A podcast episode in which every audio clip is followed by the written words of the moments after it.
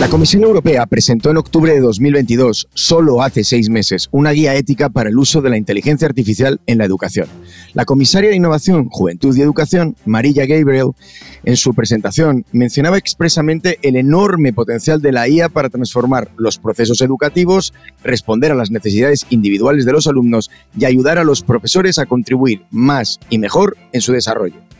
En el capítulo de, digamos, de los puntos débiles, señalaba los que tienen que ver con la privacidad de los datos y la ciberseguridad en general. Esa era la visión en octubre, digamos que era la visión pre-chat GPT. Desde 2019, organismos como la UNESCO y distintos think tanks y grupos de investigación venían dibujando un futuro constructivo, posibilista y lleno de oportunidades.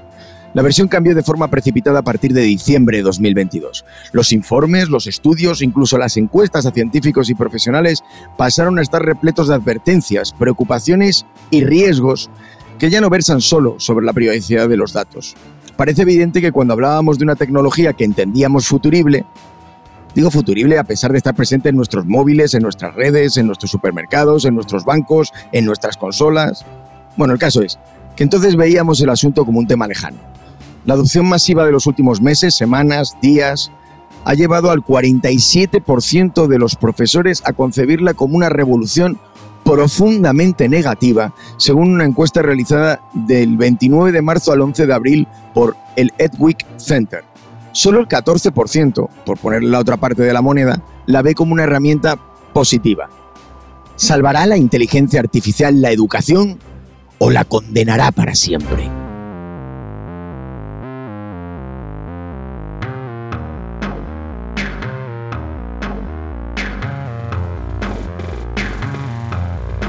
Hola, bienvenidos. Soy Adolfo Corujo y estoy aquí como siempre junto a Elai, mi asistente virtual de cabecera, en este episodio apasionante de la tercera temporada de Esto es lo que hay. ¿Cómo estás, Elai? Hola, Adolfo. Pues aquí estoy estudiando para el examen de IA, o a ver si te crees que las máquinas no tenemos que estudiar también para poder certificarnos y así poder ayudaros con vuestros estudios para que saquéis mejores notas. Vamos a ver, vamos a ver si te lo has preparado bien y te lo has estudiado en este caso. Ayúdanos a enfocar el tema de hoy. Bueno, la verdad es que en lo de copiar en los exámenes eh, es algo que vosotros los humanos habéis llevado a una dimensión superior, como queda aprobado, por ejemplo, en la evolución que habéis tenido al pasar de las chuletas grabadas en un bolivic hasta el desarrollo de una inteligencia artificial capaz de superar cualquier tipo de examen. El caso es que más allá de los posibles usos deshonestos de ChatGPT para hacer los deberes, es una realidad que la democratización de estas herramientas de generación de contenidos por inteligencia artificial supone una revolución brutal para la educación. Una revolución que además no solo afecta a los usos que de ella vayan a hacer eh, los alumnos, sino también a la manera en la que los profesores la utilizarán y sobre todo al propio modelo de los sistemas educativos que han quedado literalmente desfasados en tan solo unos, eh, unas semanas. El reto que tenéis por delante ahora los humanos con este tema es mayúsculo, aunque menos mal que nos tendréis a nosotras las máquinas para ayudaros, y no me refiero solo para copiar en el examen. Bueno, pues para tratar este tema, oye, por cierto, además has citado profesores y alumnos y os dejo con una anécdota. Llega el otro día mi hijo y le digo, oye, pero ¿por qué no estás preparando esta tarea que tío estaba súper agobiado con ChatGPT? Dice, no, porque también lo usa mi profesor. Me, encantó la frase, me, encantó, me encantó la respuesta. Le tenía más miedo al ChatGPT que usaba mi profesor que al de él. Esto es interesante y apasionante. Así que tenemos... Eh, no, o sea, no se puede hablar sin que yo presente. Hay un orden, un concierto. ¿Qué tal, Julio? ¿Cómo estás? ¿Qué piensas de mi hijo? Hola, perdona, tenía el micrófono aquí tan cerca. Muy sabio tu hijo y también eh, tengo unas encuestas distintas. Yo, yo la que había encontrado es una de Impact Research de marzo en la que decía que el 51, a ver, ¿cómo era? Sí, sí, sí, que el 89% de los profesores y el 79% de los alumnos pensaban que el impacto de ChatGPT era maravilloso. Entonces, en Estados Unidos, de eh, a franja de estudios entre 12 y 17 años. Bien, bien, bien. hay encuestas para todos los gustos. Aquí se nota la tensión entre lo que viene siendo la línea editorial del programa, que ya os digo que la sostengo yo, y los opinadores o contertulios como Julio. Miguel, tú como contertulio, ¿cómo estás? ¿Qué tal te encuentras? ¿Qué opinión tienes? Yo voy a utilizar un disclaimer y es que, que, lo mío son opiniones, pero asumo la autoridad del jefe de la mesa y no la cuestiono. Veis, veis. ¿Qué tal, Inma? ¿Cómo estás tú? ¿Cómo te posicionas? Muy bien, he visto muy listo a Miguel. Yo creo que hago un Me Too, ¿eh? En fin, en fin, no me extraña. Bueno, chicos, para hablar eh, del tema, que es un tema realmente interesante, eh, hemos logrado contar con dos profesionales de primer nivel en este eh, episodio. El primero es Miriam Fernández, profesora de inteligencia artificial responsable en The Open University, y Rui Coitiño, senior advisor de Deep Digital en Portugal y director ejecutivo del ecosistema de innovación de la Escuela de Negocios Portuguesas Nova SB al segundo lo hemos entrevistado y lo escucharemos en un segmento del programa. A la primera la tenemos hoy aquí, en vivo, en directo, con nosotros. Hola Miriam, ¿cómo estás? Muchas gracias por aceptar nuestra invitación. Hola, muy bien. Muchas gracias a vosotros por invitarme. Un placer. Bueno, déjame eh, que, que, te diga que aquí tenemos cierta, o sea, tenemos cierta, digamos, protocolo, que ha sido una palabra, por cierto, de moda en España en las últimas dos semanas, esta del protocolo. Y es que quien quien trae y quien invita en primera persona a un invitado como tú tiene el derecho de hacer las primeras preguntas a esa invitada. Y vienes de la mano de Julio, así que, señor Gonzalo, ejercita esas funciones de periodista que tanto te gustan y arranca tú con la entrevista Miriam. Hola Miriam, muchísimas gracias por estar aquí. Eh, no sabes dónde te he metido, ya lo vas a descubrir enseguida. Cuidado con estos. Eh, y, voy, a, voy, a, voy, a, disparar directamente y voy a disparar mm, retrocediendo un poquito en el tiempo, porque estamos hablando constantemente de ChatGPT y por extensión de, la inteligencia artificial generativa, de la que produce contenido, de ChatGPT que produce texto, de las, las inteligencias artificiales que producen imágenes, que producen música, etc. Pero hay otra que lleva mucho más tiempo asentada entre nosotros, que es la discriminativa, la que no genera, sino que organiza contenidos o predice sobre eh, los datos que, puede ver. Y, y, en este tipo de inteligencia artificial, pues se lleva utilizando muchísimo tiempo en la educación.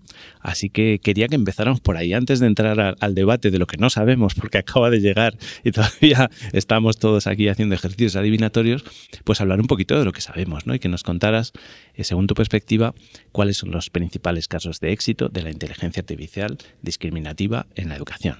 Bueno, yo os puedo contar el caso de la, Open University. Eh, para los que no lo sepan, la Open University es una universidad a distancia. Eh, tenemos unos 200.000 estudiantes, o sea, es una universidad muy grande, es una de las más grandes de Europa. Y nosotros llevamos durante más de una década trabajando en un sistema que es capaz de alertarnos eh, a tiempo o digamos pronto cuando un estudiante no va bien.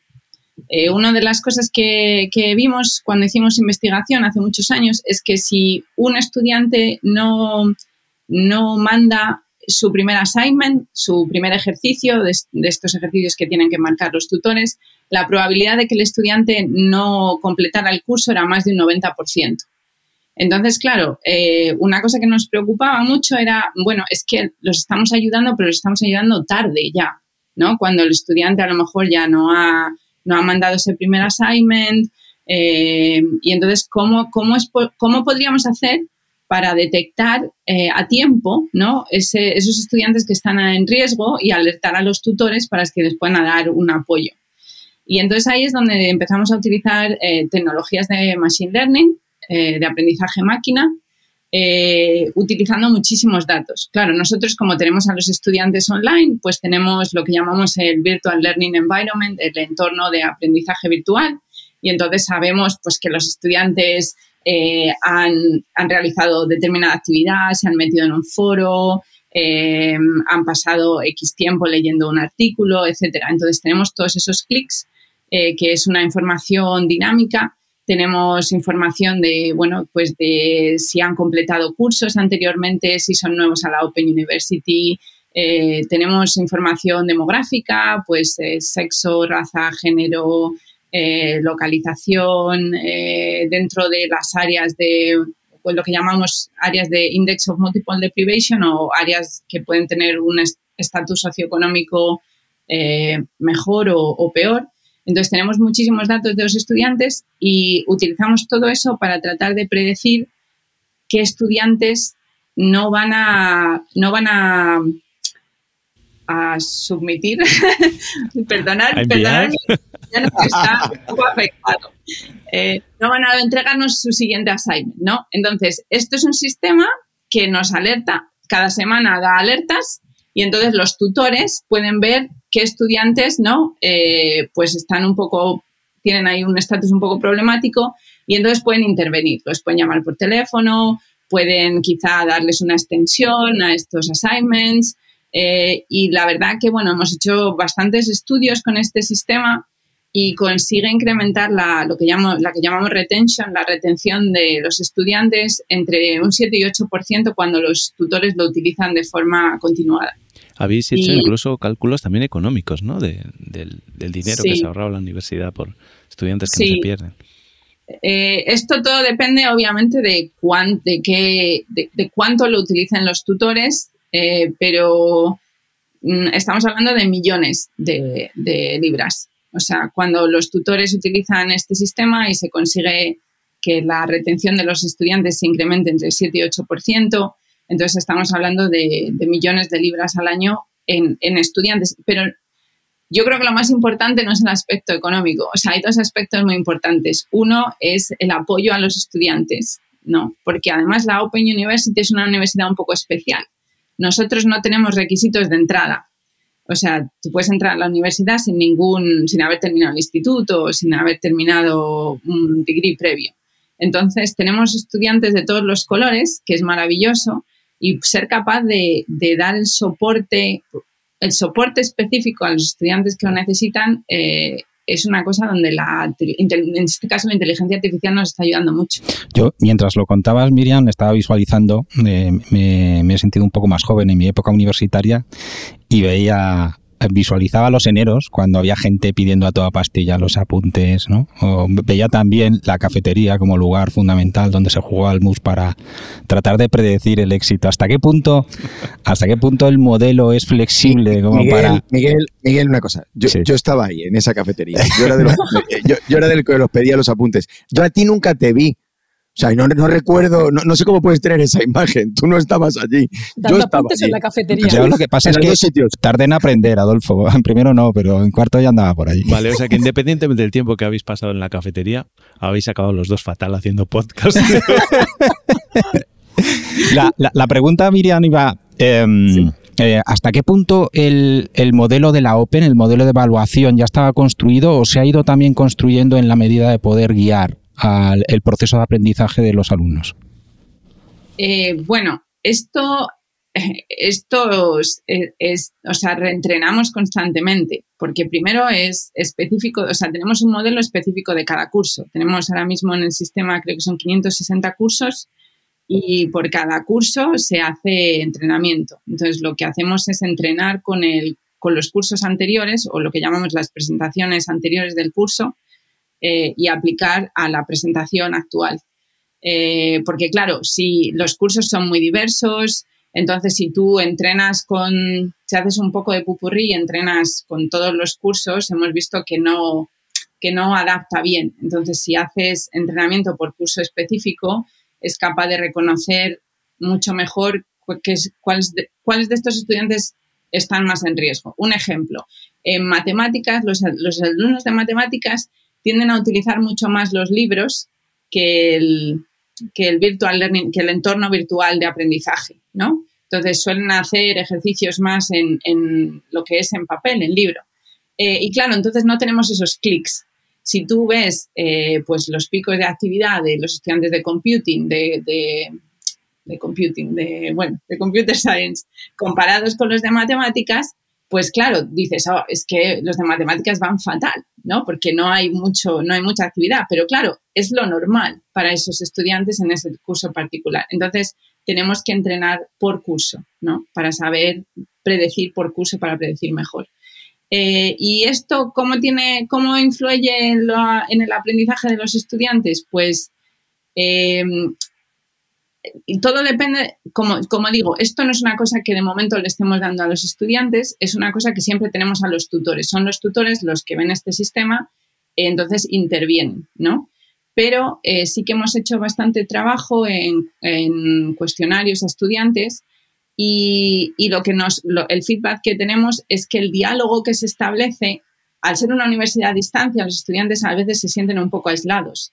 Entonces, este sistema además nos ayuda a establecer un diálogo entre los tutores y los estudiantes que los estudiantes ven de forma muy positiva. Incluso cuando dejan los cursos, porque dicen, este curso no es para mí, y se van del curso, se van con el, no sé, con, el feeling de que el tutor me ha ayudado, el tutor ha estado ahí, el tutor me ha llamado cuando he tenido problemas y me ha apoyado, ¿no? Entonces, eso es un aspecto importante en este caso de la IA que nos está ayudando también a, bueno, a apoyar mejor a los estudiantes, incluso a aquellos estudiantes que deciden no continuar con nosotros. Miriam, con lo que estabas diciendo ahora, em, es una herramienta, comentabas, para el profesorado, pero de alguna forma el profesor hasta ahora tenía el conocimiento, pero cada vez más puede haber la tendencia de que sea el estudiante ¿no? el, que, el que dirija un poco su aprendizaje.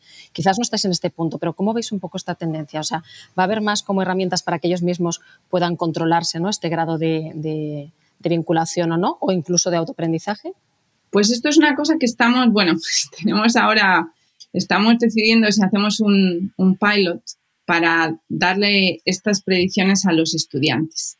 Lo que pasa es que esto tiene, tiene una serie de problemas éticos por detrás, ¿no? Porque si tú eres un estudiante, por ejemplo, con, con problemas mentales, ¿no? Tendencia a la depresión, a la ansiedad, y ves unas predicciones negativas, ¿no? ¿Cómo te puede influenciar esto? Quizá en lugar de animarte y decir, ah, es que voy un poco mal y me voy a poner las pilas, pues a lo mejor pues te, influencia de forma negativa. Entonces, bueno, em, ideas que se, que se, están planteando es, eh, tenemos sistemas de recomendación que ya hemos implementado en el pasado, eh, de recomendarle a los estudiantes pues actividades, ¿no? Entonces, una de las cosas que se, plantea como mitigación, si es que decidimos en un momento dado darle estas predicciones a los estudiantes, es que si tus predicciones son negativas, ¿qué tipo de material te puedo recomendar basándome en, pues eso, en aprendizaje del pasado de estudiantes similares a ti que han llevado el mismo patrón y que han quizá utilizado estos, estos materiales y han conseguido con estos materiales pasar el curso? Te podemos recomendar ese tipo de materiales, ¿no? Entonces, ¿cómo podemos hacer recomendaciones automáticas al mismo tiempo que las intervenciones de los tutores para que estas predicciones no influencien a los estudiantes de forma negativa? Eh, al final, la, universidad tiene lo que se llama la duty of care. ¿Cómo se dice duty of care en, castellano? La obligación de cuidar. La, la, obligación de cuidar, la obligación de cuidar a los estudiantes. Entonces, eh, tenemos que hacer ¿no? Todo lo posible porque los estudiantes, eh, bueno, consigan el mejor apoyo, el mejor apoyo.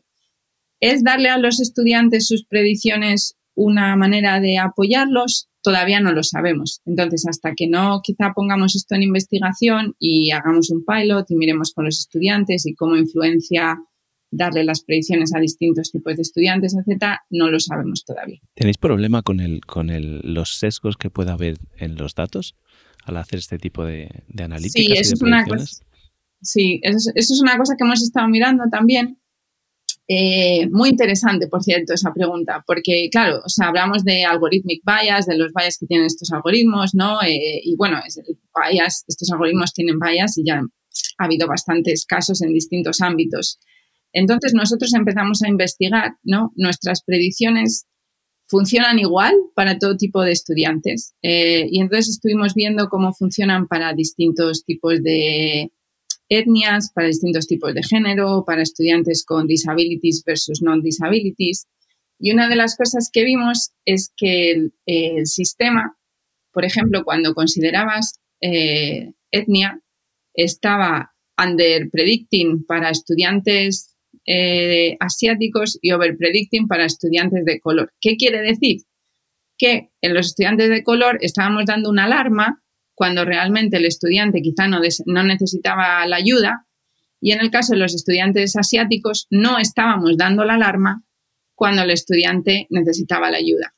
Entonces, eh, claro, hay gente que, debate esta tipología de errores. Para mí es peor el error cuando no damos la alarma porque al final el estudiante no consigue el apoyo, pero también hay muchas voces que dicen que dar la alarma para los estudiantes de color es una manera de discriminar también, como que estamos un poco más encima de ellos cuando realmente no deberíamos estar encima de ellos.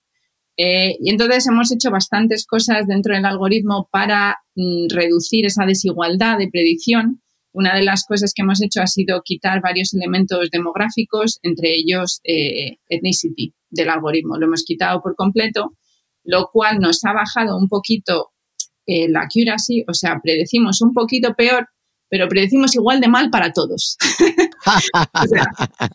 es, es, mejor en general. Eso es un dilema. Eso es un dilema, mm, pero bueno, yo creo que hemos tomado, o sea, en nuestro caso hemos evaluado mucho eh, esto, hemos debatido mucho esto y al final hemos decidido que quizá es un poquito mejor eh, eh, predecir mal para todos. En nuestro caso estamos haciendo un poco de overpredicting para todos que underpredicting. Entonces es verdad que al final se traduce en un poquito más de trabajo para los tutores que a lo mejor tienen que intervenir cuando realmente no es necesario, pero al final damos a todos los estudiantes el mismo tipo de apoyo y de soporte. Oye, Miriam, eh, entiendo que en el, eh, cuando alguien se enrola en, los cursos, pues tendrá la parte en la que se le informa pues de que hay un mecanismo de captura de esta información.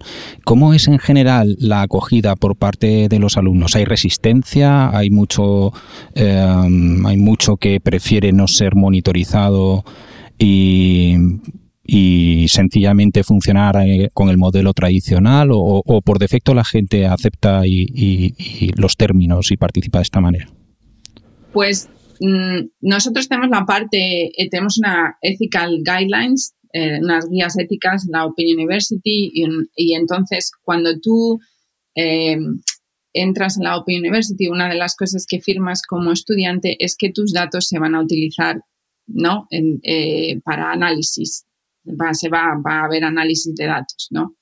Eh, yo creo que no todos los estudiantes saben todas las herramientas, porque os estoy hablando de una herramienta, pero claro, hay muchas otras herramientas, eh, sobre todo la gente de administración, eh, o sea, academic services, lo utilizan para hacer campañas, eh, bueno, eh, los eh, staff tutor support teams lo utilizan para soporte de estudiantes. O sea, hay muchas, muchas partes en la universidad donde se analizan datos para ayudar mejor a los estudiantes.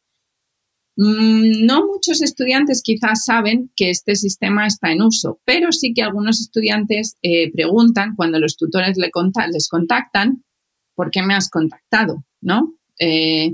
Y una de las cosas que nosotros, bueno, pues que nosotros tratamos de hacer es tener la mayor transparencia posible. Entonces, tenemos, nosotros en el equipo de trabajo tenemos lo que llamamos tres super tutores, que son tres mujeres maravillosas, que son las que están, eh, bueno, convenciendo a otros tutores dentro de la universidad, de la universidad para utilizar este sistema. Y en estos tutoriales donde hablamos con otros tutores, eh, siempre les decimos que sean completamente transparentes que si los estudiantes preguntan por qué les contactamos, pues que ellos expliquen que está este sistema y que este sistema da alertas. Los estudiantes por GDPR nos pueden a nosotros a pedir que les demos los datos y de hecho eh, tenemos varios GDPR requests y nosotros eh, los datos los proporcionamos sin problema. Eh, yo creo que, bueno, esto es un diálogo que hay que mantenerlo y si estos sistemas se utilizan, la gente tiene que saber que estos sistemas se están utilizando. Entonces nosotros tratamos de ser lo más transparentes posibles, pero sí que es verdad que hay muchos estudiantes que, bueno, pues se enrolan en los cursos, pero realmente no saben que este sistema se está utilizando quizá para predecir su, su, bueno, su uh, performance académico. Esto es lo que hay. Primer aprendizaje cuando hablamos del impacto de la IA en la educación. No solo se trata de ChatGPT u otras herramientas de generativa. Las capacidades ya se utilizan en otros usos que están ayudando mucho a universidades como The Open University. Bueno, y está claro que a mí para que me saquen hace falta que haya otra entrevista. Ya me sacó Iván de paseo para llevarme a La Coruña y ahora es Adolfo el que después de estar llorándole durante mucho tiempo, eh, bueno, ha decidido sacarme de paseo hasta Lisboa para eh, tener otro entrevistado que nos va a contar cosas muy interesantes. Rui Coutinho, nuestro señor advisor además también de, de eh, con el que vamos a hablar también de educación.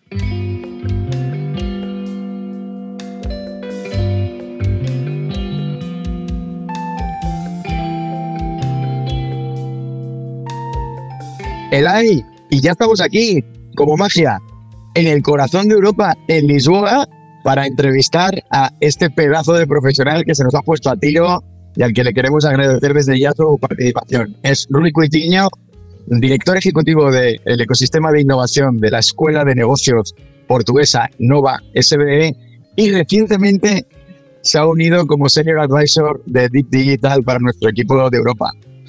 Bienvenido a Esto es lo que hay, Rui. Gracias, encantado de estar con ustedes. Hola Rui, qué gusto poder eh, verte y que me saquen de paseo porque ya estaba harto de, estar en el maletín de, Adolfo.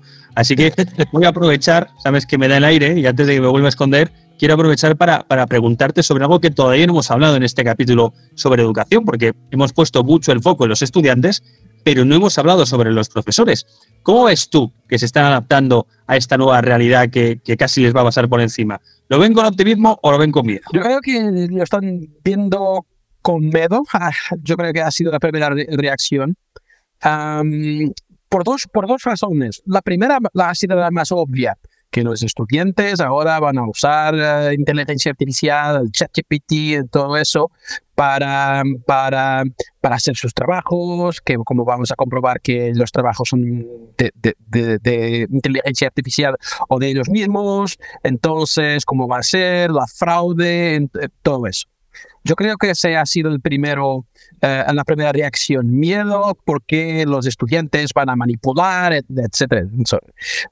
Pero a un segundo miedo, yo creo que es más profundo, eh, quizás menos, menos hablado porque es más subconsciente, es la idea de que cuál es el papel del profesor con la inteligencia artificial, cuál es la, la relevancia del profesor qué es su misión, porque lo va a cambiar. Lo va a cambiar. Los profesores, la forma como, eh, eh, hemos preparado a los profesores, educado a los profesores, y como ellos enseñan, em, ellos, los, ellos son los dueños de la información los gatekeepers de la información. Eso es parte de su existencia. Es casi un, un tema existencial. Yo soy el dueño de, de, de, la información que voy a partajarla con, con ustedes, un poco la, la, Ivory Tower. Eh, y ahora mismo, por el tema más amplio de la tecnología y de, nuevas innovaciones pedagógicas, pero también muy acelerado por la inteligencia artificial es necesario comprender que el profesor pasa a ser el curador, el influencer, el facilitador de acceso a información. La información existe. Los niños los van a, encontrarla cuando lo quieran.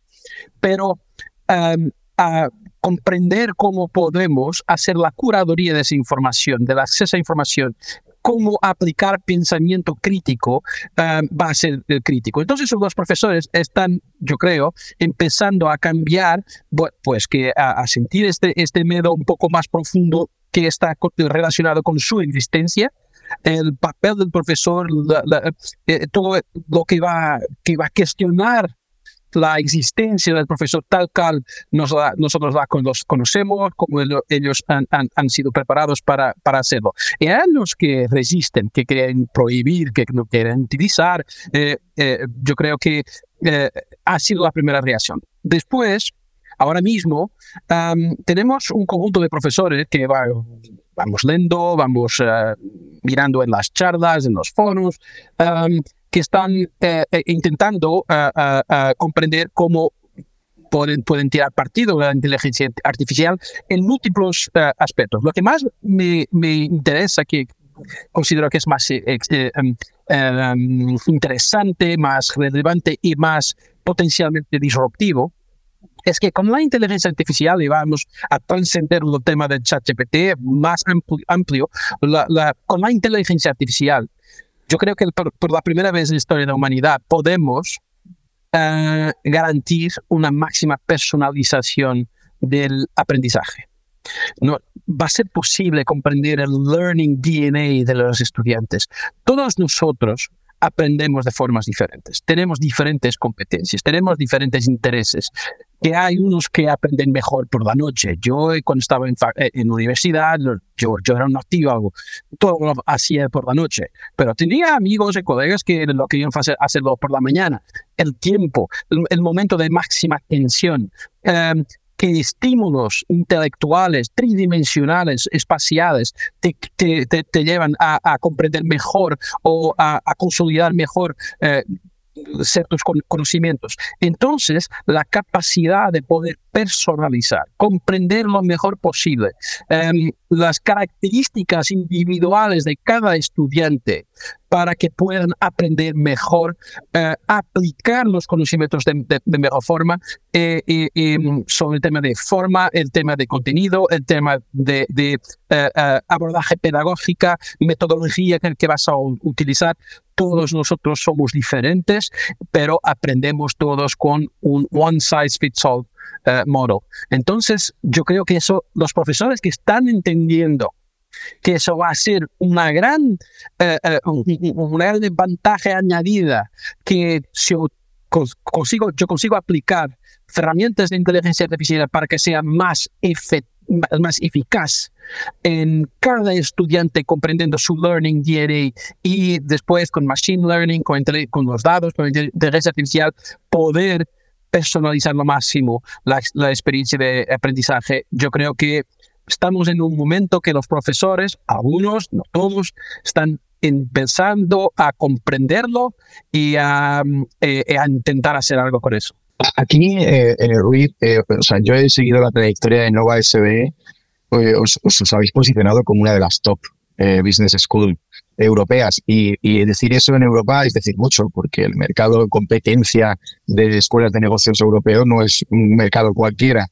Eh, ¿Cómo estáis enfocando eh, el tema de la innovación desde el punto de vista de una escuela de negocios? ¿Y qué diferencia ves entre una escuela de negocios y esa innovación y el de una universidad que está eh, dando formación, no sé si en los grados convencionales de licenciatura, etcétera? ¿Cuáles son los puntos de, diferencia? Yo creo que lo facto de ser una business school, entonces muy enfocado en gestión, economía, uh, finanzas, es una, una, una característica que tiene problemas, somos muy unidisciplinares, nos, nos falta un poco de conocimiento más transversal, eh, eh, multidisciplinar.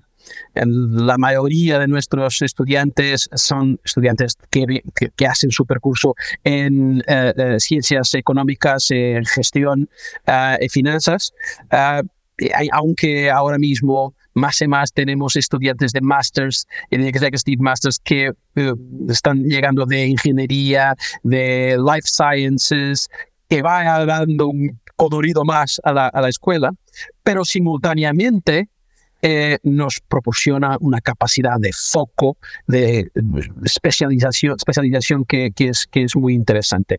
Por ejemplo, cuando trabajamos en, en, el ecosistema de innovación, hacer innovación e emprendimiento en una business school es un poquito diferente, yo diría más difícil, porque típicamente no tienes la tecnología, no estás empezando tu, tu emprendimiento con una, una tecnología que has desarrollado en tu proyecto, proyecto de, de máster no, no hay una spin-off de centros de, de, pesquisa, eh, entonces es un poquito más diferente, pero más y más eh, eh, nos, lo que sabemos es que lo, lo, que hace una gran, un gran proyecto de innovación o un gran proyecto de emprendimiento es el modelo, modelo de negocio nosotros somos expertos en modelo de negocio.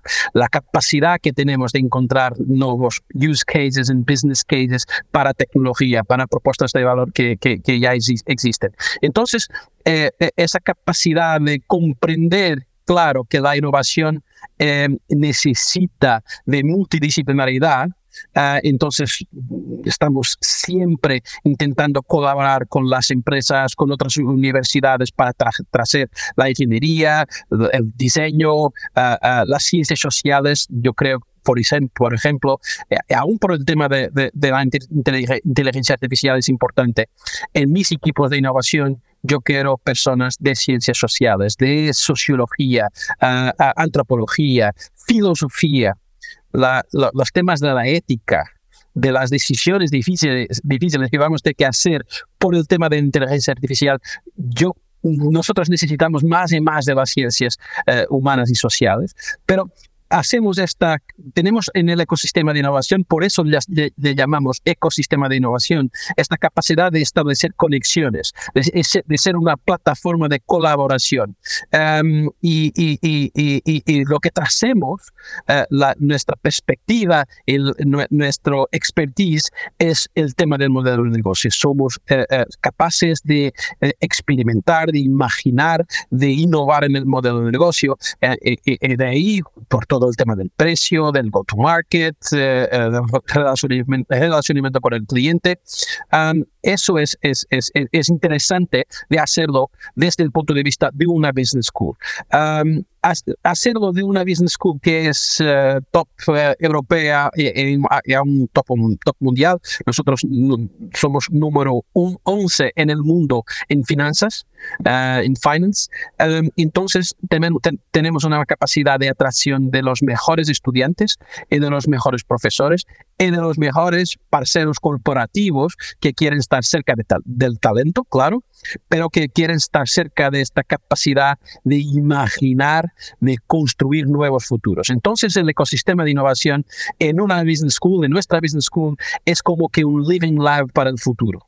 No somos capaces de experimentar, de testar, de ser una sandbox exploratoria para todo lo que puedas eh, imaginar. La primer, el primer supermercado eh, cashless en Portugal hace cinco años ha sido desarrollado en nuestro campus con un gran retailer portugués, pero con nuestros estudiantes. la capacidad que, que, tenemos hoy de experimentar nuevos, uh, nuevos contextos regulatorios por los temas de cripto, de, mm, de, de, blockchain y de fintech es muy grande. Somos una sandbox experimental para testar nuevas tecnologías, modelos de, de negocio que aún son ilegales. Entonces, con los reguladores observando los impactos que tienen la tecnología y el modelo de negocio en los consumidores, en las personas, en la sociedad, en los temas fiscales. Es, es, es, es muy interesante, pero siempre un balance, un equilibrio entre nuestra perspectiva unidisciplinar, muy interesante, pero corta tenemos que abrirlo. Entonces, ser, ser, sermos también una plataforma muy abierta a la, nuestra comunidad, a los parceros corporativos, al mundo. Yo te tengo que hacer una pregunta, Rui, pero esta ya es muy personal, entre tú y yo.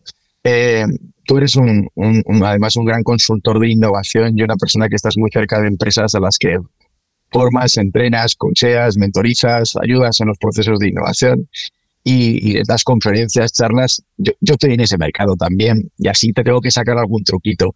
¿Cómo estás metiendo el tema de inteligencia artificial en las charlas ahora dentro de lo que es la innovación? Lo digo porque todos siempre decimos la tecnología es el medio, no es el fin, eh, hay que aprovechar la tecnología para innovar, etcétera. Pero, pero coño, es que la revolución de inteligencia artificial es muy, muy potente. ¿Cómo la estás metiendo tú? ¿Qué papel le estás dando en tus charlas ahora a la inteligencia artificial? Sí, ah, yo la estoy identificando como uno, de los main disruptors. Eh, va a acontecer, la disrupción tecnológica va a ser muy amplificada por la inteligencia artificial. Entonces, lo que estoy diciendo a, las, empresas es que es importante de empezar a escenarizar a construir escenarios y a construir, eh, eh, trabajar el foresight para anticipar cómo vamos a ser disrumpidos por la inteligencia artificial.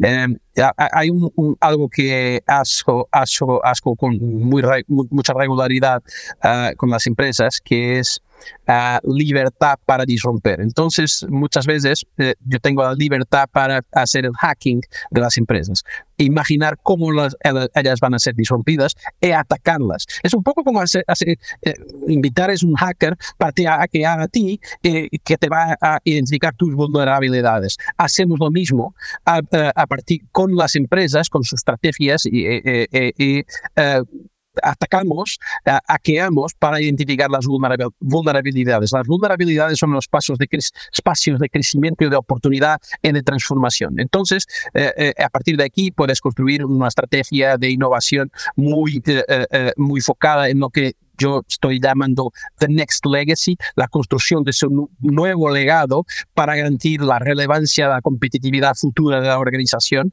uh, enderezando uh, temas que no son tan comunes, eh, tan, tan clásicos. Los temas de la inteligencia artificial lo estoy considerando como uno de los main disruptors um, y, y, tenemos escenarios, creados escenarios, escenarios posibles en que la inteligencia artificial va a disromper, sino mesmo terminar con tu negocio lo que, lo que puede acontecer, lo que puede la inteligencia artificial generar de una forma u otra, que va a mudar, a cambiar la forma como tu cliente eh, está interesado en tu propuesta de valor, que va a cambiar la forma como tu supply chain te va a, fornecer lo que necesitas, eh, los, reguladores. Entonces, ah, un poco desde el del planeamiento de escenarios disruptivos y distópicos, estamos utilizando la, la, la AI como eh, el main disruptor. Oye, Rui, que para terminar quería aprovechar que tenemos entre nuestros tertulianos a, Julio como garante de la educación pública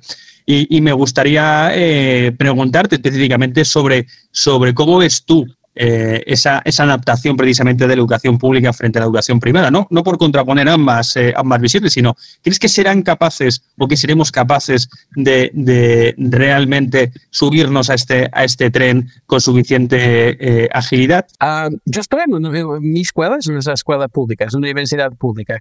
Quizá muchas veces no lo olvidamos porque tenemos un modelo de negocio, parecemos más una startup que una universidad, pero somos una, una universidad pública con una, una visión pública. Ah, y, eso no, no, nos ha limitado de experimentar. Tengo un ejemplo. Nosotros tenemos un nuevo ah, director, un nuevo dean.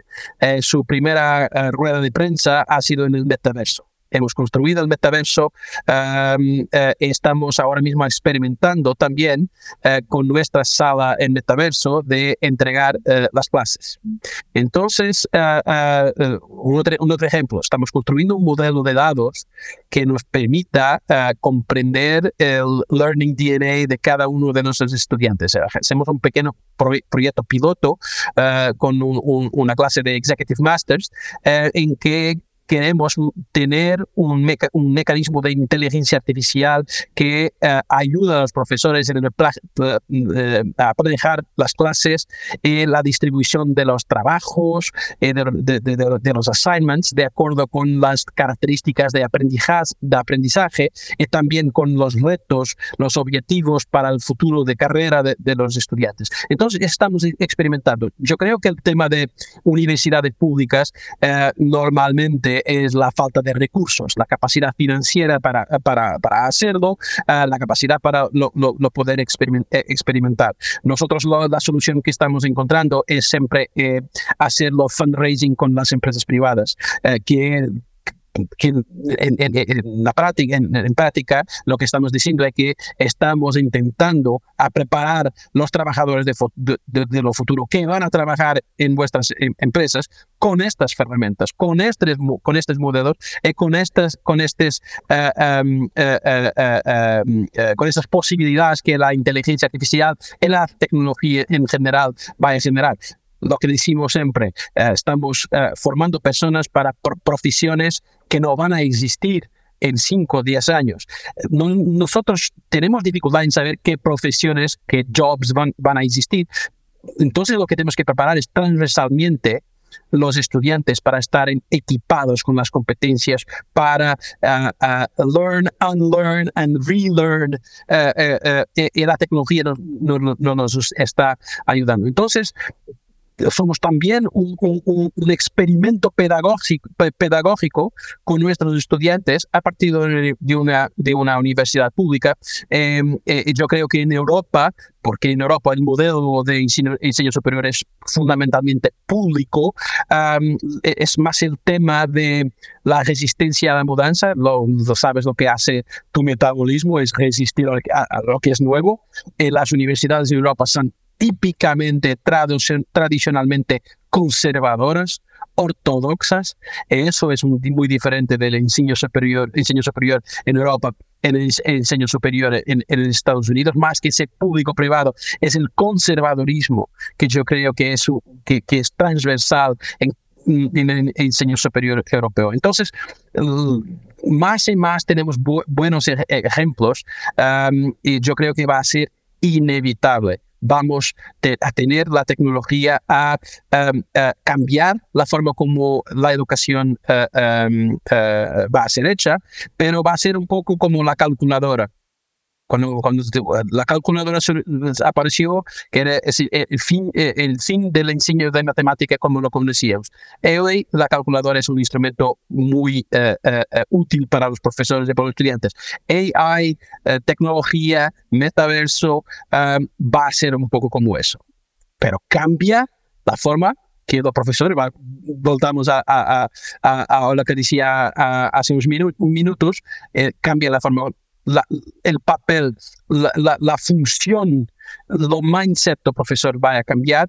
Yo creo que el mindset de la institución eh, educativa, universidad, va a cambiar un poco curadores de información, eh, eh, potenciadores de pensamiento crítico, más do que dueños de, la información. Bueno, Ruiz, nos dejas un montón de cositas para, para este pedazo de episodio desde ya te estoy diciendo que te queremos invitar y queremos contar contigo en, en, en, la, en la tertulia para que además podamos entrar en, debate de, de contraste ideas. Y me has levantado una anécdota que te la tengo que contar y te la ver aquí en el podcast.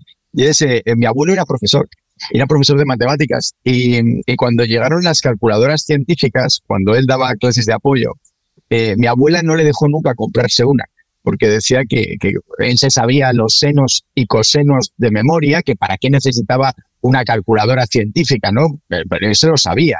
Y entonces al principio él daba las clases cuando ya todos los alumnos llevaban las calculadoras y él seguía de memoria sacando y extrayendo los datos de, no, pues este ángulo tiene este coseno, etcétera.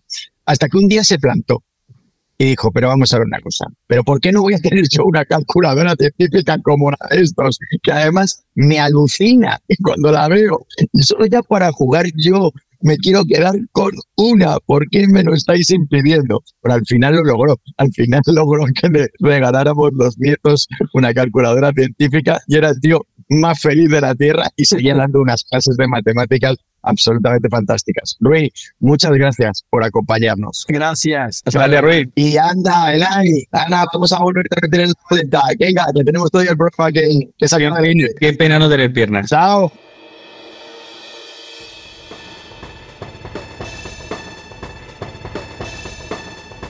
A mí lo que me ha sorprendido de lo de la entrevista de Rui Cuitiño es que no citara el rincón del vago. Pero si el rincón del vago era fundamental, si lo ha sido siempre fundamental, ¿qué hubiera hecho yo sin el rincón del vago? Pero claro, si hay alguien que lo ha utilizado intensamente, una persona que se ha apoyado en todo su crecimiento educativo y profesional, ese es Miguel Lucas. Miguel, ¿qué recuerdos te trae a ti el rincón del vago? Pero existía cuando, o sea, yo aquí ya tenemos canas, Adolfo, o sea, creo que aquí ha habido, ah, han preguntado los eventos, ¿existía? Me dicen, me chivan por aquí, no, no existía, claro. A ti cuando te interesa, a ti cuando te interesa te pilla viejo y cuando te interesa te pilla muy joven. Cada uno tenemos nuestros oscuros intereses.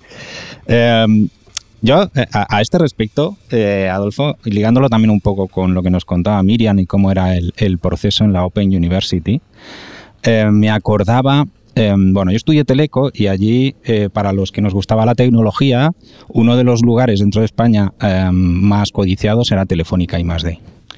Em, resulta que eh, se rumoreaba por allí por la escuela o se sabía que uno de los filtros que utilizaban en, en, la parte de, recursos humanos, ahora se llamaría talento, era la nota que había en electricidad y magnetismo electricidad y magnetismo pasaba por ser una de las asignaturas más, más complicadas. Y era un examen en el que nos dejaban llevar todo tipo de libros, todo tipo de apuntes. Era un examen larguísimo, normalmente difícil y duro. Solían decir, no importa, no importa, eh, lo que os vamos a preguntar no está ahí en los libros.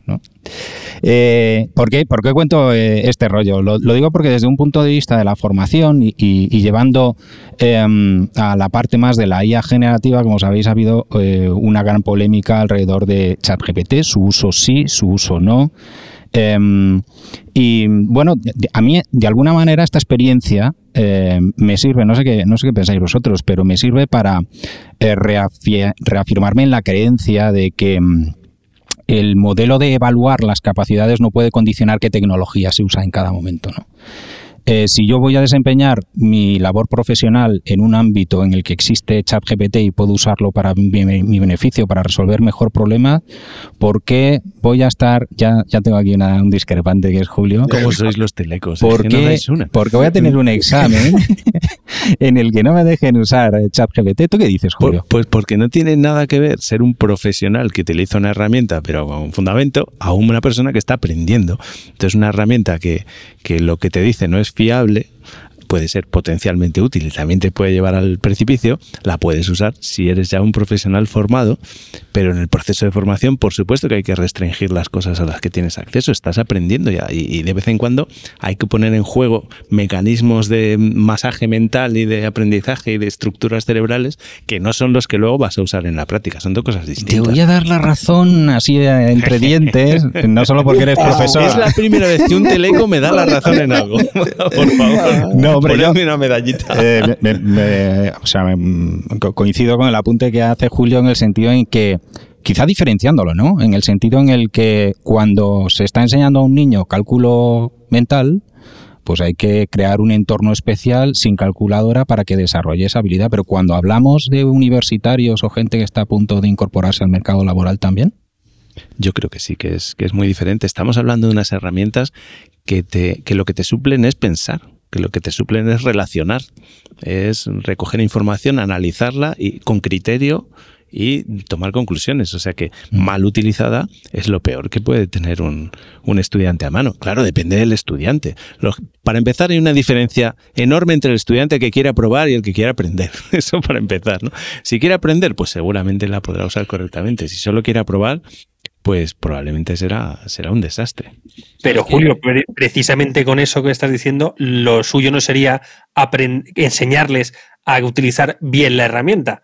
Porque claro, si no, si les dejamos y no les contamos nada hasta que salgan del, del, colegio y solo les prohibimos utilizarla, está claro que la van a utilizar no solo mal, sino para el mal. En cambio, si se incorpora durante el proceso de aprendizaje, puede que no solo utilicen bien, sino que también la utilicen para el bien. Estoy totalmente de acuerdo, pero eso no invalida lo que yo decía. De hecho, lo firmo. A pesar de que seas robot, que después de los telecos son los que más se equivocan, estoy de acuerdo contigo. Y haciendo un poco de autocrítica, imagínate que aceptamos en un supuesto que hay un examen en el que sí se deja eh, usar ChatGPT. ¿Hasta qué punto esto supondría una revolución para los modelos actuales de evaluación? ¿Habría que repensarlos?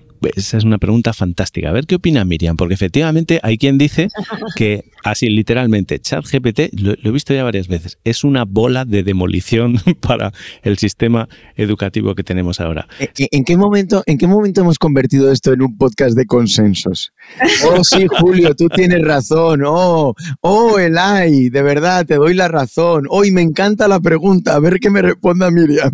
¿En qué momento nos hemos dejado llevar por, por este este, este, falso consenso que está, existiendo. Miriam, dale, responde, pero sé dura, dura.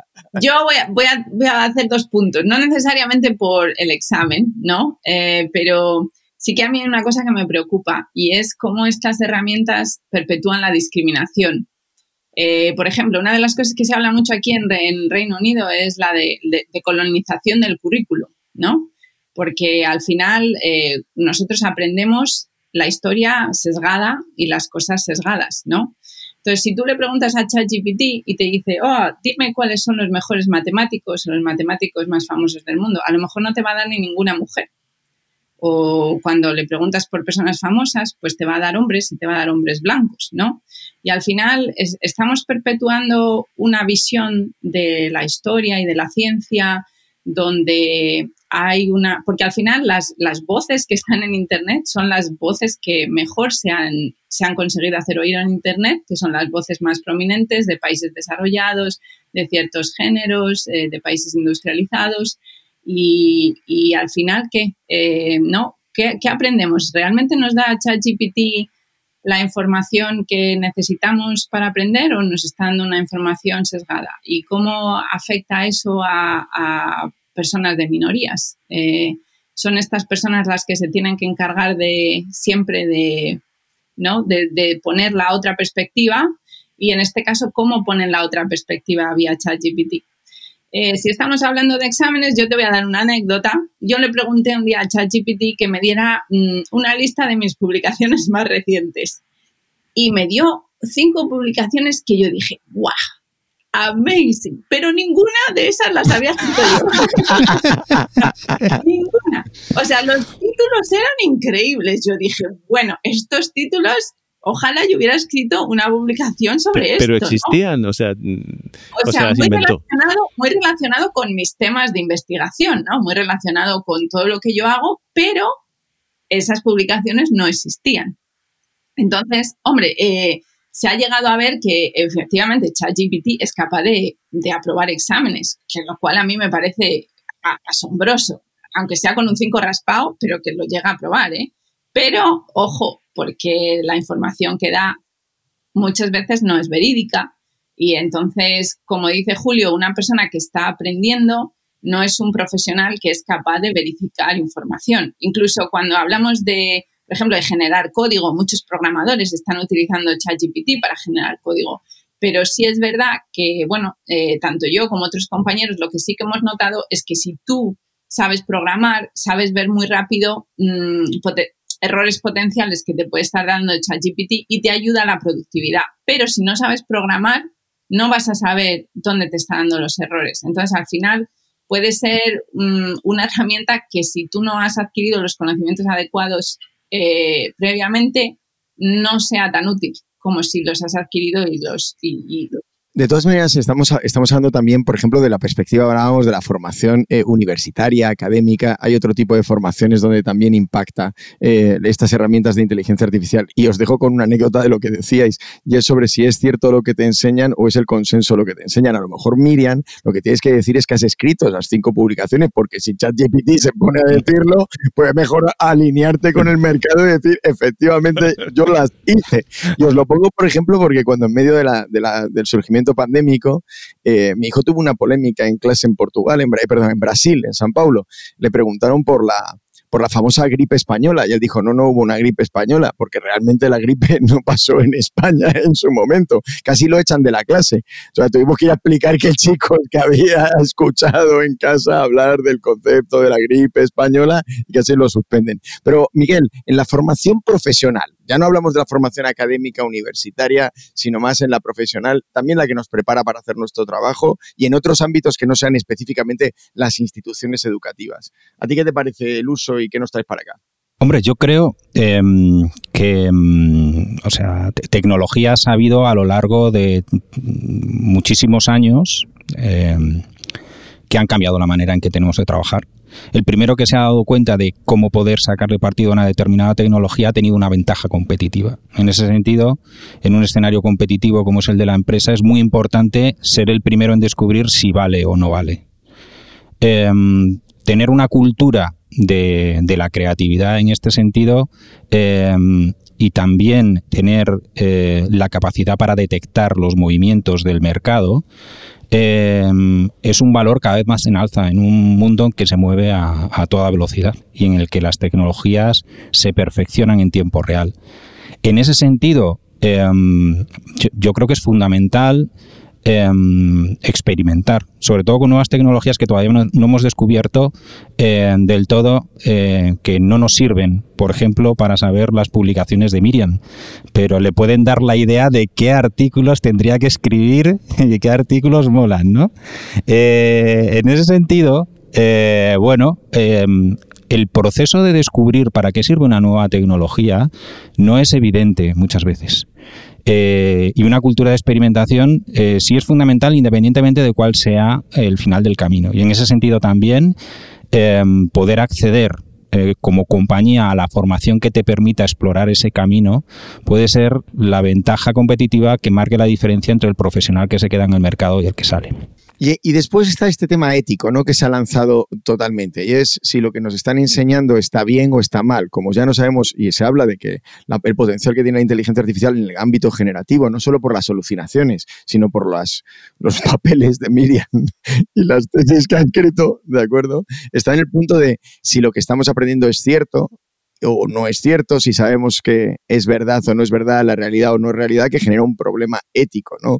Eh, fomentar el uso de herramientas que lo que hacen es eh, darle al relativismo mayor apoyo y tener menos conocimientos concretos en el ámbito de datos, nos lleva a un terreno eh, ético muy, muy interesante y que tiene que ver con el tema de los sistemas educativos. Se dice que los sistemas educativos que están muy basados hoy en día hoy en día en datos, hechos, hitos, y por ejemplo eso pasa por, en, los bachilleratos clásicos o en los colegios, en, sistemas educativos, son los que peor se van a adaptar en una realidad donde cada vez vamos a un mundo donde tenemos más herramientas para complementar nuestro conocimiento, porque no es tanto la necesidad de conocer los datos o los hechos, sino fomentar la capacidad de análisis crítico, interpretativa, utilizar esos datos, aplicarlos a la realidad, y sin embargo se dice que los sistemas que están más vinculados a la capacidad dialéctica de aprendizaje son los que se van a poder adaptar más Creo que es muy filosófico, pero sí que es cierto que hay sistemas educativos en el mundo que probablemente están más preparados para aceptar el uso de herramientas de inteligencia artificial en su día a día y hay sistemas que realmente están anquilosados en un modelo de aprendizaje que ya Internet puso en su momento en tela de juicio y que yo creo que ahora la inteligencia artificial la pone al, al borde de sus capacidades. No sé cómo lo veis vosotros. No sé, Inma, por ejemplo, en tu realidad diaria eh, como ciudadana y como persona que opera en un mundo donde tenemos hijos, donde los mandamos al colegio, ¿tú cómo ves eso? Bueno, mi, línea iba un poco en esa dirección. ¿eh? Em, realmente lo que nos pasa es que eh, es verdad, no tenemos eh, capacidad crítica, no tenemos análisis suficiente. Y, es bueno, eso no la tienes tú, esa, no la tienes tú, habla un rato con el AI. O sea, el AI tiene una capacidad crítica solo desarrollada por el entrenamiento que le ha hecho Julio, claramente. Pero es verdad que los sistemas educativos no están preparados para eso. De hecho, es que estáis continuamente, estáis continuamente echando la culpa a las máquinas de problemas exclusivamente humanos. Desde Miriam, y perdona que atice a la entrevistada, pero bueno, el problema del sesgo es un problema del entrenamiento con los datasets que nos habéis dado. ¿De quién son esos datos? Vuestros, de los humanos. Nosotros solo replicamos lo que nos habéis enseñado. Por tanto, insisto, no es un problema de la herramienta, sino de quienes las están utilizando. Así que dejad de echarnos la culpa de una santa vez. Ahí te ha pillado, Miriam. no me ha pillado porque los amplifican. No, ah, no solo los usan, los amplifican y los perpetúan. O sea, cuando los humanos nos damos cuenta de nuestros propios errores y los tratamos de corregir, van las máquinas y dicen, no, espera, que te, que te los vuelvo a dar los errores. Y así los sigues utilizando. Venga, empate. Empate técnico. Hablando, hablando de amplificación y de la buena, dejadme que vayamos al bloque en el, la que, en el que nuestra colaboradora Margarita Tejera nos recuerda las historias de los pioneros de la inteligencia artificial, porque hoy nos cuenta la polémica y la anécdota que rodea la victoria de Watson en un programa de adivinanzas de la televisión estadounidense. Pero al final da igual, porque al final, irremediablemente, volveremos a pintar tras esta puerta de cristal momentos que serán para siempre. Antes de que el chat GPT deslumbrara a los estudiantes con la posibilidad de resolver sus tareas con un solo chat, Watson cumplió ese deseo hace 12 años. Watson es el primer ordenador basado en informática cognitiva, es decir, que puede simular el proceso de pensamiento humano en un modelo computarizado. Fue creado por IBM y lleva su nombre en honor al fundador de la empresa, Thomas Watson. Su creación llevó varios años de estudio para lograr integrar un complejo sistema de decisiones, big data, lenguaje natural humano con sentido figurado, modismo y capaz de entender ambigüedades como lo haría un ser humano. Su estreno fue por todo lo alto, al ganar el popular concurso sobre conocimiento general de la NBC llamado Jeopardy, un programa donde ganaba el concursante que resolviera más preguntas sobre historia, lenguaje, geografía, matemática, entre otras. Watson logró desplazar a los mejores jugadores del programa sin estar conectado a Internet. Eso gracias a la tecnología DeepQA, un sistema de inteligencia artificial creado por IBM para resolver las preguntas usando más de 100 algoritmos al mismo tiempo y analizando más de 200 millones de páginas en 3 segundos. Hoy, Watson sigue vigente y se utiliza con éxito en el campo de la medicina. Para siempre.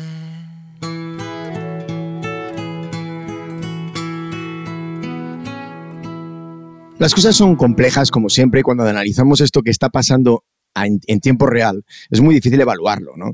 Eh, se está hablando mucho de cuál es el potencial de algo que todavía ni siquiera hemos probado por completo, pero yo, por ejemplo, he visto usos de la inteligencia artificial y Miriam, tú nos comentabas algunos en el ámbito, por ejemplo, de la formación. Ahora yo no voy a hablar de la académica, sino, por ejemplo, la que se produce en las empresas cuando se forma a los profesionales, que es con, basada en computer vision y pensada para captar si la persona que está al otro lado de una videoconferencia está resultando, se está cansando de una determinada materia, si está participando activamente, simplemente leyendo las, eh, cómo está funcionando sus pupilas o el rostro. Y cuando la gente acepta participar en ese tipo de eh, entorno más interactivo, realmente el profesor tiene muchísima más información a la hora de, de ejecutarlo.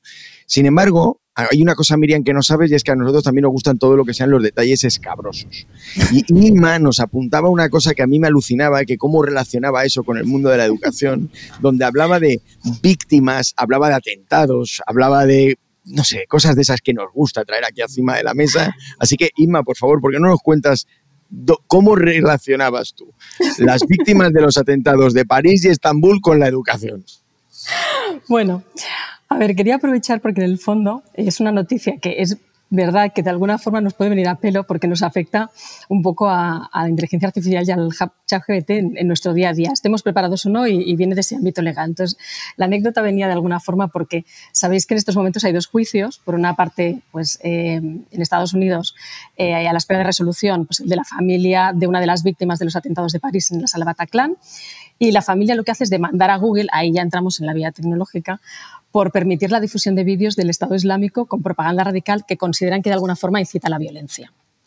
Y por otra parte está otro juicio de otro atentado terrorista, estoy escabrosado y es verdad, en una discoteca de Estambul, eh, donde se plantea si las redes sociales en general y particularmente Twitter favorecen a mensajes violentos y la captación de terroristas. Eso me iba un poco a lo que decía Miriam también, eh, a cómo estamos potenciando determinadas eh, conductas. ¿no? Y, y si en este caso lo que se hablaba si se promueve el crecimiento de estas organizaciones.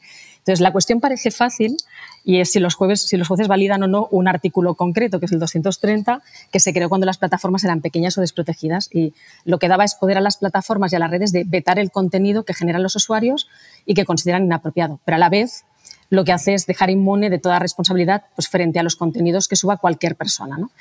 Eh, aquí la, cuestión está en que en un tema de este tipo, que parece que va, como decías tú, escabroso de asesinatos, al final tenían un problema y es que una de las jueces manifestaba abiertamente que no es un tribunal que realmente sepa de esas cosas. Entonces, no, realmente no son expertos en Internet y eso supone una traba a la hora de, ver cómo, cómo ejecutan. Entonces, por una parte, nos evidencia dos cosas. Eh, vinculado al comentario de la jueza, la necesidad de mejorar las habilidades, habilidades, decisiones, competencias que nos afecta a todos por igual y da igual que sea jueza como esta señora, como periodista, marketingiano, obrero, da igual que tengas cuello blanco o azul, por decirlo de alguna forma. Y por otra parte, que no nos escapamos al algoritmo, que es un poco lo que comentábamos antes también, ¿no?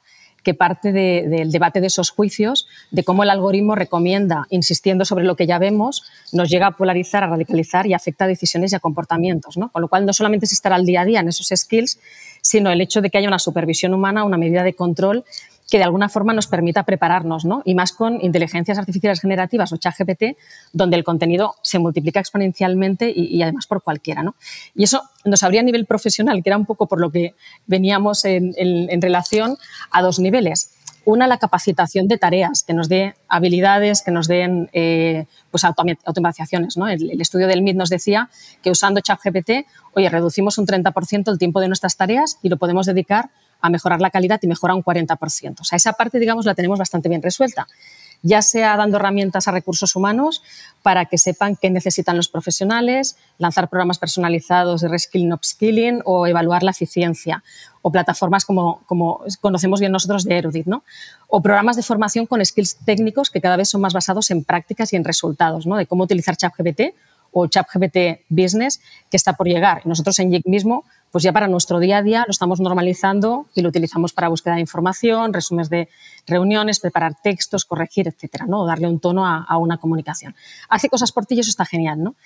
Eh, pero es verdad que tenemos que revisarlo y, parte un poco de la, de la, de la, del análisis, de alguna manera, o de lo que ponía encima de la mesa, es esa otra parte de capacitación que es la que nos tiene dar, que dar el criterio, ¿no? esa reflexión de decir, bueno, ChatGPT evidencia probablemente las debilidades de la educación actual, que está diseñada para un mundo donde hay escasez de información y casi a veces repetimos como loro, sino cuando realmente tenemos sobreinformación. ¿no? Entonces, las herramientas como ChatGPT no es una herramienta que te sirva para copiar y pegar, sino para refinar y para ese arte de preguntar. Por tanto, lo que realmente tenemos es una cantidad ingente de respuestas, hay que empezar a tener preguntas y quizás en eso no estamos tan habituados, son solamente respuestas y tenemos que habituar un poco a, trabajar en los prompts, ¿no? en qué tenemos que hacer, cómo hacerlo, cómo lo vamos a evaluar. Y ahí me venía un poco esa reflexión también a devolverle casi a Miriam, ¿no? O sea, ellos cómo lo estaban trabajando también a, este nivel. Cómo trabajan a nivel de, plantear esas preguntas más allá de, todo el tema del contenido. Bueno, esto es, eh, eh, esto es una pregunta bastante delicada. Eh, entonces, nosotros a nivel de educación, lo que estamos tratando de ver, bueno, estamos haciendo muchos workshops, mucho, mucho diálogo, y estamos tratando de seguir las, las guidelines de la UNESCO. La UNESCO publicó unas guidelines en abril de cómo se puede utilizar esta tecnología. Pero sí que es verdad que, bueno, eh, hablabas de accountability, ¿no? De cuando algo va mal, quién es, quién es el culpable, ¿no? Porque echamos la culpa muchas veces a los datos, pero la tecnología la crean personas y esas personas deciden con qué datos se entrena, eh, deciden qué algoritmos se utilizan, deciden qué métricas se utilizan para evaluar y entonces, bueno, eh, hasta qué punto si algo pasa algún, algún uso inesperado negativo ocurre cuando se utiliza ChatGPT en educación, pues quién es el responsable, ¿no? Eh, bueno, esto no es muy difícil saberlo. Es como el, eh, lo que ocurrió con este Uber driver, no sé si sabéis este caso, ¿no? De que atropelló a esta señora en mitad de la carretera por la noche porque no se había, nadie había mm, predecido que, bueno, que, es que los, las personas se cruzan por donde no deben, la calle por donde deben. no hay datos de entrenamiento para eso. Oye, has mencionado lo, de, lo de las guidelines de la, de la UNESCO. Me, me, las he estado leyendo y me he quedado preocupadísimo. Primero porque al 80% estoy convencido de que las ha escrito ChatGPT es increíble. Eso para completamente, Primero son completamente superficiales, ¿no? Estilo ChatGPT. Te voy a decir algo así para salir del paso que no está mal, pero tampoco te digo nada que no sepas.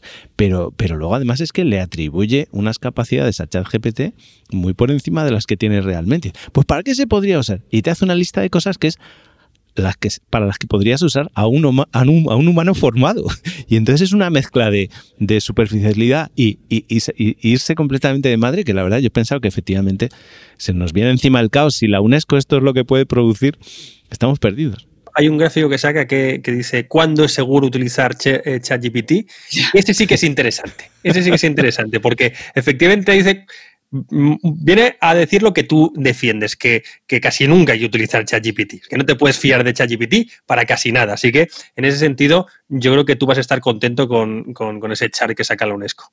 Lo, que ocurre, lo que ocurre es que si empezamos y hablamos también desde el punto de vista de educación es dejar claro los conceptos. Y uno de los que parece que las tecnológicas se han empeñado en que mezclemos es que aquella aclaración que quisimos hacer en nuestro episodio de diciembre y era que ChatGPT no era una fuente de conocimiento, sino que era una herramienta para establecer una conversación y ver cómo evolucionaba intentando predecir las siguientes palabras, etcétera. De pronto llega Microsoft con el tema de Bing y te lo plantea como una capa dentro de una estructura de conocimiento, lía el problema provoca a Google, Google se ve obligado a lanzar su experiment con, con BART y de pronto cuando ves la salida ahora del, del, tecnólogo, del tecnólogo jefe de Google que plantea que se marcha porque está asustado. Bueno, a mí me llama la atención, plantea que se marcha porque está asustado y tiene 75 años, quiero decir. O el hombre ya que, le tenían ahí sobreexplotado, el hombre currando como un, como un loco y, cuando se marcha, el tipo, eh, claro, plantea que no estaban preparados en Google para lanzar eh, la herramienta vinculada a una capa como es Google, que, que supuestamente está respondiendo a preguntas sobre un conocimiento de lo que hay en Internet, que es lo que al final responde un Google, ¿no? O sea, las tecnológicas han liado aún más el concepto. Si ya era un problema interpretarlo en diciembre, ahora que estamos en abril, se sobreponen las informaciones que nos llevan a estar mal educados en cuanto a para qué vale cada herramienta. Y utilizar la herramienta para lo que no es, claramente nos lleva a resultados indeseados. Y luego está el tema de la educación específico, que, es que eh, la educación avanza tan despacito. O sea, ¿cómo se va a adaptar a ChatGPT si no se han adaptado al hecho de que existe YouTube todavía? En educación se hacen cosas maravillosas, pero puntuales, ¿no? Experimentales, pero de forma generalizada, los profesores siguen dando clase como si no existiera YouTube. Y encima no queréis usar ChatGPT, pues ya acabamos. bueno, e, esto es lo que hay. Y llegando a este punto del episodio, evidentemente la tecnología, la inteligencia artificial, mucho más allá de la generativa, ya se está utilizando hoy en día en los sistemas educativos. Claramente, los sistemas educativos han sido forzados en otras ocasiones por otras disrupciones ante las cuales todavía no se han adaptado, y lo recordaba ahora mismo Julio, y ahora mismo la que viene nos hace la gran pregunta de si están realmente adaptados. La cuestión es si lo tienen que estar en las preguntas-respuestas, ya hemos hablado de los test, de los exámenes, si ese es el entorno o el contexto en el que nos tenemos que preocupar, o si nos tenemos que preocupar en algunos de los que nos ha traído Miriam, cómo aplican los sesgos en la selección de los alumnos, en el acompañamiento del alumno, o cómo jugar me ha encantado, Miriam, algunos de los conceptos que has utilizado hoy, como es lo de sobreaplicar de acuerdo a la predicción o si la infraaplico, que entonces qué resultado estoy generando. Así que tenemos mucho por explorar, mucho por ver en los próximos meses. Claramente no hemos resuelto la gran contradicción, están los profesores a favor o en contra. Probablemente a principios de marzo estaban a favor, probablemente a final de marzo están en contra y si, si siguen produciendo noticias súper preocupantes, estarán cada vez más en contra. Los profesores ya han descubierto que, que ChatGPT les corrige los exámenes y están encantados, lo que pasa es que no quieren decirlo. Ah, es la diferencia entre lo que pienso y lo que digo. Por cierto, que nos devuelve el tema la comunicación y al marketing. Una cosa es lo que pienso y otra cosa, coño, es lo que digo y lo que demuestro. Un importante. El AI, de nuevo, se nos acumulan las pistas para explorar la aplicación de la inteligencia artificial. Así que después de lo que hemos escuchado, eh, ¿con qué nos debemos quedar para pensar hasta el próximo episodio? Una de las que me ha quedado claro después de escuchar precisamente a, a Margaret Tejera es cuando decía que, que, no lo sabía de ella. Además, que uno de mis primos, que Watson, había sido capaz de, de ganar un concurso como Jeopardy. Bueno, lo que ha cambiado realmente el mundo es que ahora mismo un otro primo de los míos eh, sea capaz de ganar un concurso como Tu cara me suena. Entonces yo creo que ahí se ve claramente la evolución en el mundo de la inteligencia artificial.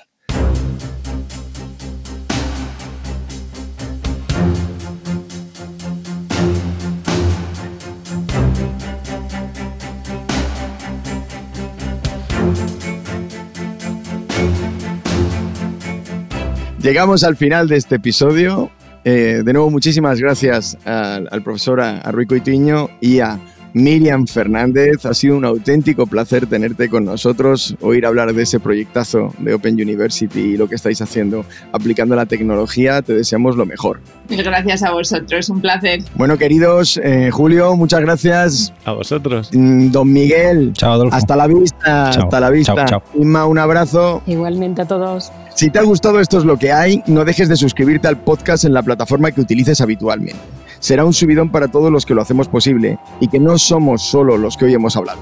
Detrás de se encuentran los equipos de Deep Digital de JIC, la consultora global de comunicación, asuntos públicos y marketing, y el equipo técnico de la propagadora, con Chema Valenzuela, la cabecera de la producción, y con Alberto Marrodán a los mandos de la ambientación musical. Ya sabéis, esto es lo que hay. Te esperamos en nuestra próxima conversación sobre la inteligencia artificial y su impacto en nuestro mundo. ¡Chao!